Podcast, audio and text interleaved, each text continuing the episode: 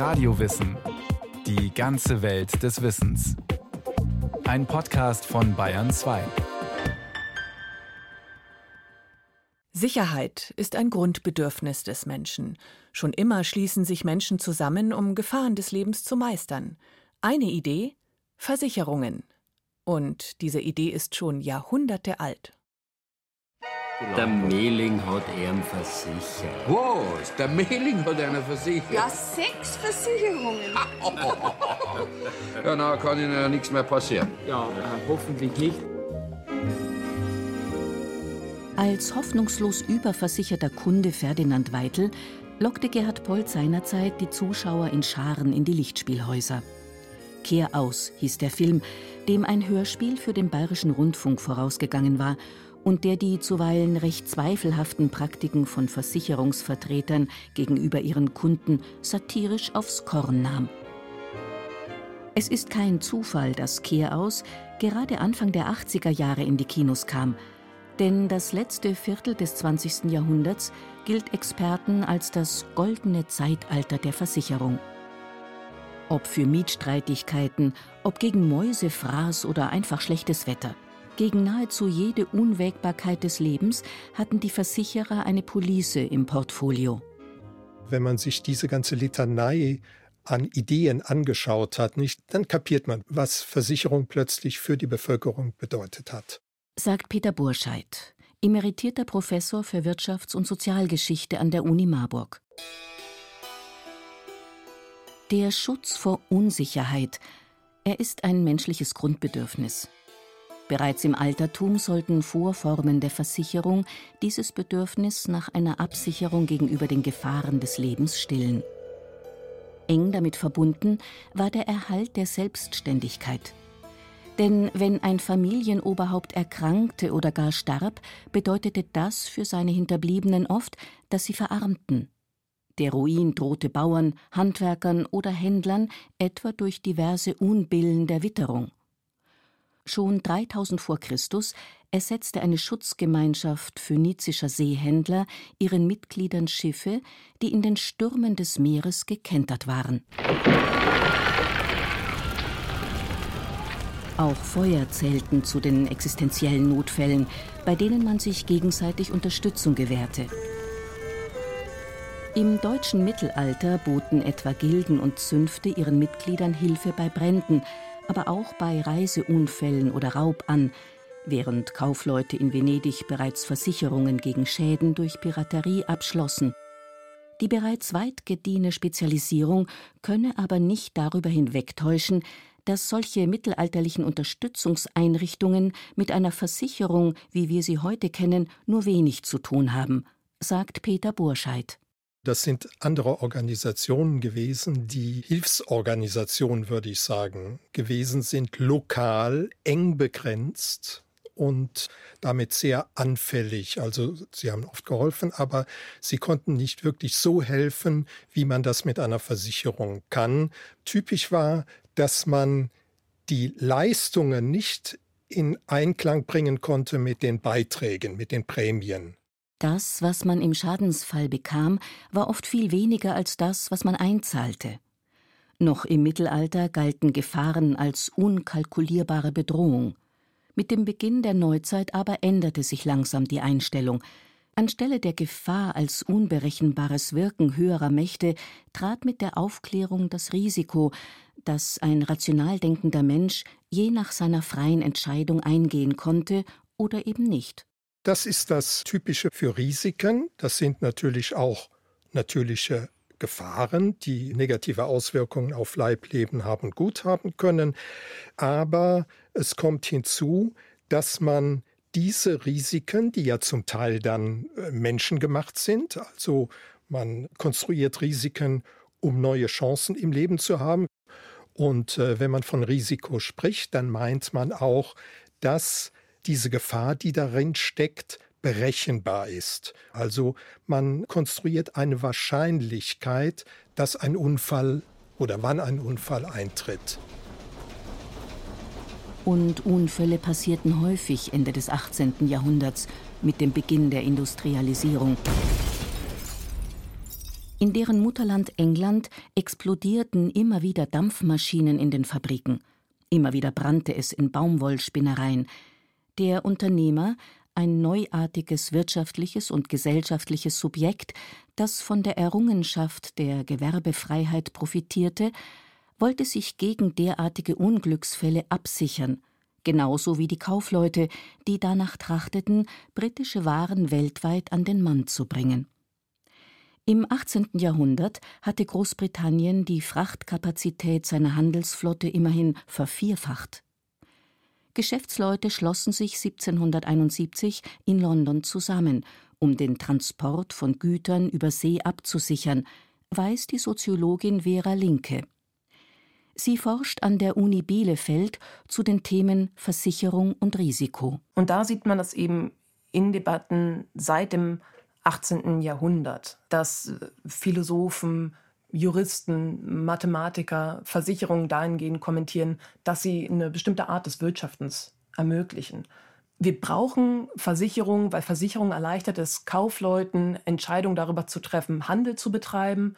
Versicherung ermöglicht es deshalb, dass wir eine florierende Wirtschaft haben, die auf Handel beruht. Also Versicherung ist in dieser Perspektive seit dem 18. Jahrhundert zentral für, für wirtschaftliches Verhalten, für, für die Entwicklung von Märkten. In Deutschland war es ein Kaufmann, der die ersten modernen überregionalen Versicherungsvereine gründete.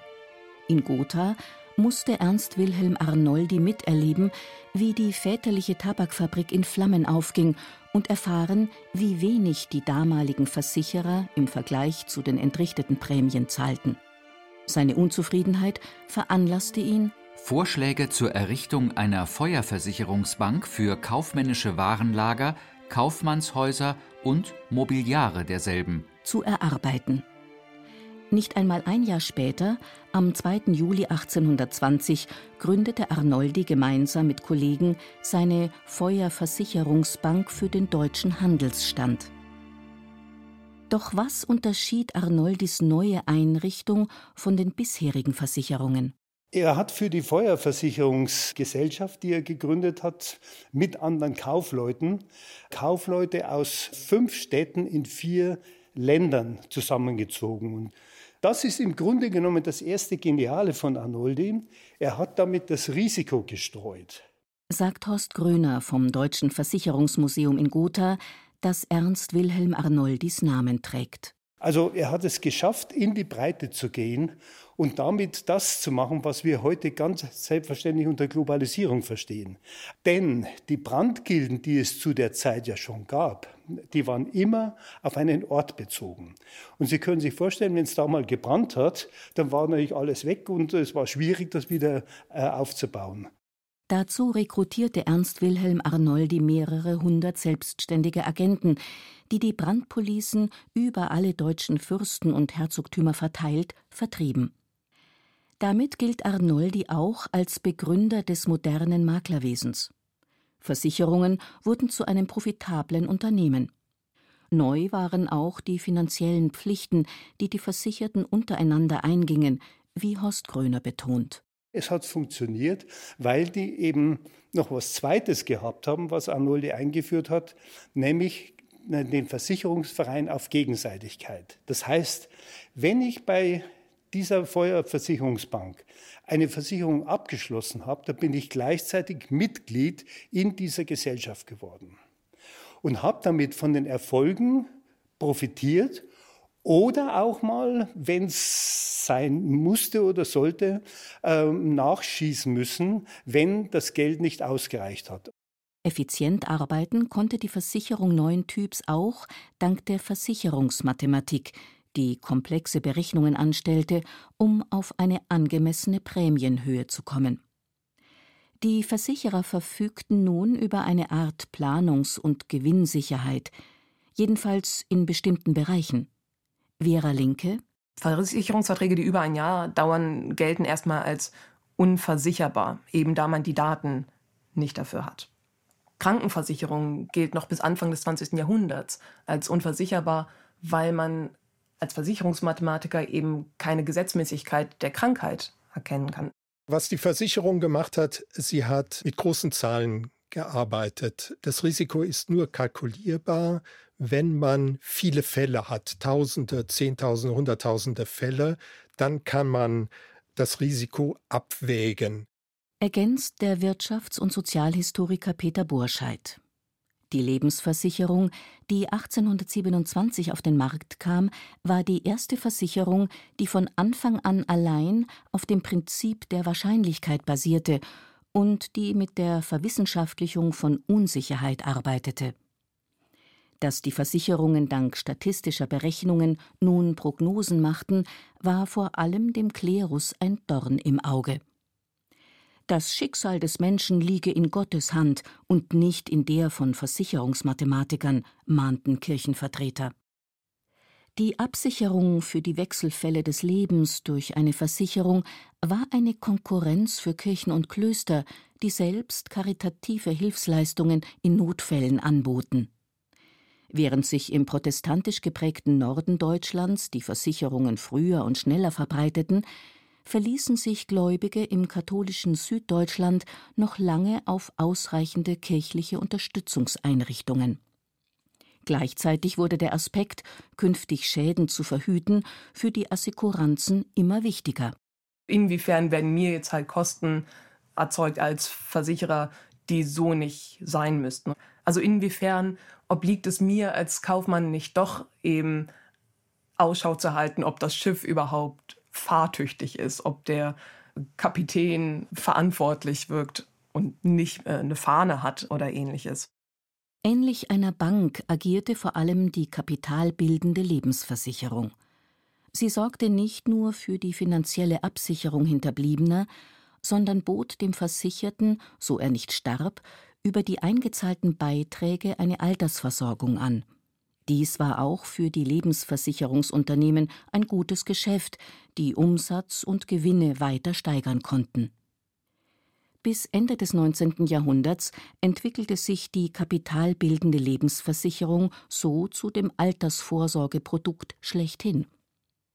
Zumindest für diejenigen, die es sich leisten konnten, wie etwa das neu entstandene Bürgertum dass weite Teile der Arbeiterschaft in den Fabriken ohne jede Absicherung für das Alter, aber auch im Falle von Krankheit oder Arbeitsunfällen dastanden, veranlasste den Reichskanzler Otto von Bismarck, ab 1883 Sozialversicherungen in Deutschland einzuführen. Dahinter steckte kein sozialer Gedanke, Vielmehr wollte Bismarck mit der Etablierung einer verpflichtenden Sozialversicherung Unruhen vorbeugen und die Sozialisten, die immer mehr Sympathisanten hatten, schwächen. Außerdem sollte den bereits bestehenden freiwilligen Sozialversicherungen von Gewerkschaften und kirchlichen Arbeiterverbänden die wirtschaftliche Grundlage entzogen werden. Den Siegeszug der freiwilligen Individualversicherung konnte das nicht stoppen, sagt Peter Burscheid. Im Gegenteil. Das war eine staatliche Versicherung, die Sozialversicherung, aber sie hat Reklame gemacht für die Versicherungsidee. Und man sieht es zum Beispiel in der Krankenversicherung, die dann langsam über Kassen, aber dann im frühen 20. Jahrhundert als Privatversicherung groß und größer geworden ist und sehr viel neue Versicherungszweige sind hinzugekommen, die Wirtschaft nahm bis zur zweiten Hälfte des 19. Jahrhunderts an Fahrt auf, global wie national. Drei bislang weitgehend isolierte Versicherungsnetze in Europa, Nordamerika und Südostasien wuchsen mit der Industrialisierung und dem weltweiten Handel zusammen. Im Deutschen Reich entstand ein aufstrebendes Bürgertum, das sein Vermögen absichern wollte.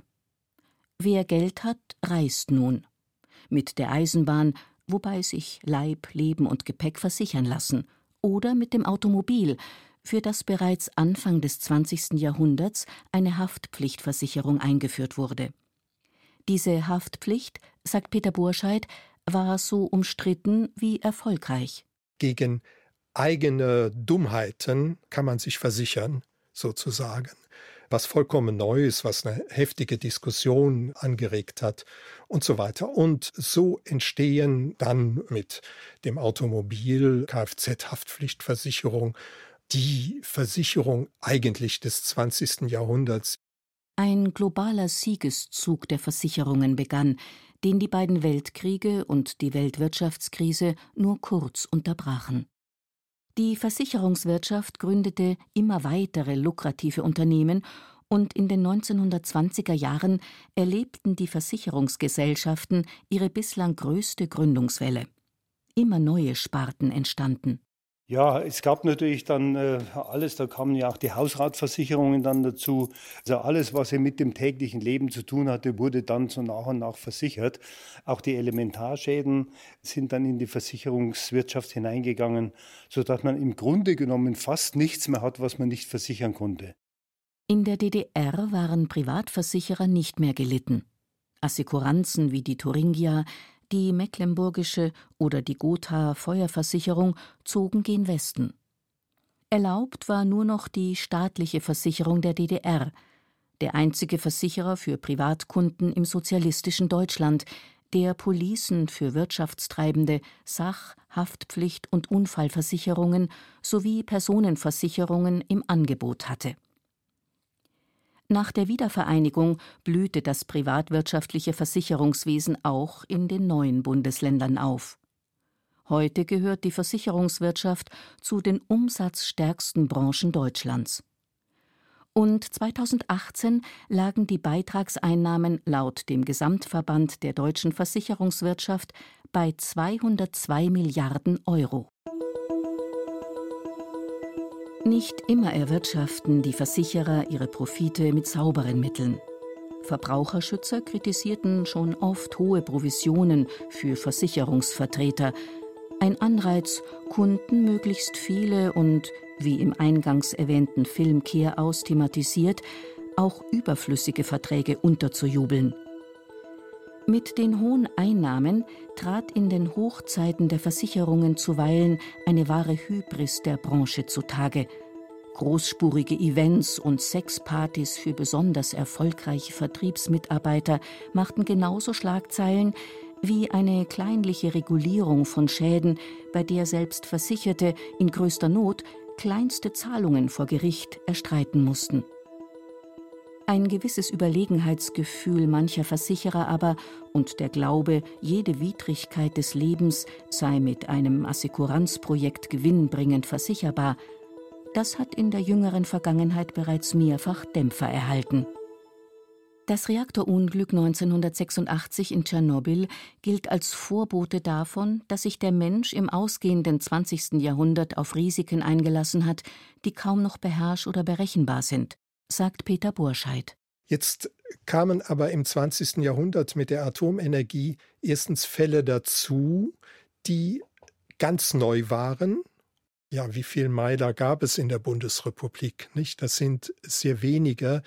Erstmal mit der Atomenergie kamen dann Risiken hinzu und dies auszurechnen war sehr schwierig und deshalb hat man bei solchen Großrisiken ganz andere Wege gefunden. Erstens einmal hat man bei Großrisiken die Rückversicherung entwickelt, also eine deutsche Spezialität. Rückversicherungen sind Versicherungen für Versicherungen. Sie schultern diejenigen Lasten, die für einen einzelnen Versicherer zu groß wären, etwa für den Fall eines Erdbebens oder eines Wirbelsturms. Die Zahlungsfähigkeit der Versicherungsgesellschaften bei solchen Großschadensereignissen stellen die Rückversicherer dadurch sicher, dass sie die Risiken im Fall des Falles global streuen. Das heißt, man kann die Risiken splitten, man kann sie auf sehr viele stabile Erstversicherer verteilen. Auch etwa Atomrisiken sind ja in ihrer Größe begrenzt worden. Die Versicherer haben gesagt, wir versichern nur bis zu einer bestimmten Größe und nicht weiter. Drei Arten von Risiken sind es, die Burscheid zufolge in ihrer globalen Dimension die Versicherer überfordern. Terroristische, ökonomische und ökologische Risiken. Ein globaler Crash als Folge der, wie Peter Burscheid es nennt, organisierten Unverantwortlichkeit der Geld- und Finanzmärkte erweise sich heute ebenso als unversicherbar wie die Auswirkungen von Ozonloch, Erderwärmung und Klimawandel. Es kann auf Sicht von 20 Jahren oder mehr passieren, dass wir in eine Ära der Nichtversicherbarkeit geraten, warnte der Klimaexperte der Rückversicherung Munich Re, Ernst Rauch, in einem Interview. Mancher Hausbesitzer in Florida könne sich den Versicherungsschutz gegen immer heftiger tobende Hurricanes bereits jetzt kaum mehr leisten. Und für die Versicherer sei das Risiko ohne höhere Prämien auf Dauer nicht mehr tragbar. Mit neuen Instrumenten wie etwa sogenannten Katastrophenanleihen versuchen die Versicherungsunternehmen nunmehr, große Risiken breiter zu streuen und auf diesem Wege profitabel zu sein. Wenn die neuen Risiken in ihrer Dimension und Dynamik den Versicherern gleichsam davonlaufen, dann, sagt Peter Borscheid, ist letztendlich ein großer altbekannter Akteur zum Handeln gezwungen. Hier ist der Staat gefordert, bei diesen Großrisiken einzugreifen. Der Staat ist letztlich eine große Versicherung, der letzte Rückversicherer überhaupt. Das erinnert an ein bekanntes Muster. Der Staat soll für die Versicherungen einspringen, wenn der Privatwirtschaft die Mittel ausgehen. Der Staat als ultimativer Rückversicherer? Ein dramatisches Beispiel für dieses Modell ist die Wirtschafts- und Finanzkrise 2008. Staaten mussten mit Milliarden Banken vor dem Zusammenbruch bewahren, bei denen verantwortungslose Finanzjongleure am Werk waren. Eine Rettungsaktion mit schalem Beigeschmack. Darin, dass nun die Allgemeinheit statt einer Versicherung die neuen Großrisiken schultern soll, sieht Vera Linke indes nicht nur eine Belastung. Darin, betont die Bielefelder Risikoforscherin, liege letztendlich auch eine Chance. Was aber spannend ist angesichts dieser Debatte von Unversicherbarkeit, ob sich da nicht eine politische Diskussion eigentlich anschließen sollte. Versicherung ist eben eine Lösung neben anderen. Also angesichts von Dürreversicherungen und, und Cyberversicherungen können wir nicht auch eine Debatte darüber führen, ob die Nebenfolgen unseres Handelns, also wie wir Landwirtschaft betreiben oder wie wir mit unseren Daten umgehen, wie wir unsere Daten verwalten, ob die möglichen Lösungen in der Versicherung für Individuen finanziell tragbar sind, ob die Nebenfolgen dieses Handelns sozial tragbar sind, ob man nicht anders darauf einwirken will, ob man probiert, Schäden zu vermeiden. Das war Radio Wissen ein Podcast von Bayern 2. Autor Lukas Grasberger, Regie Rainer Schaller. Es sprachen Ruth Geiersberger und Christian Schuler. Technik Fabian Zweck. Redaktion Nicole Ruchlack. Wenn Sie keine Folge mehr verpassen wollen, abonnieren Sie Radio Wissen unter bayern2.de slash podcast.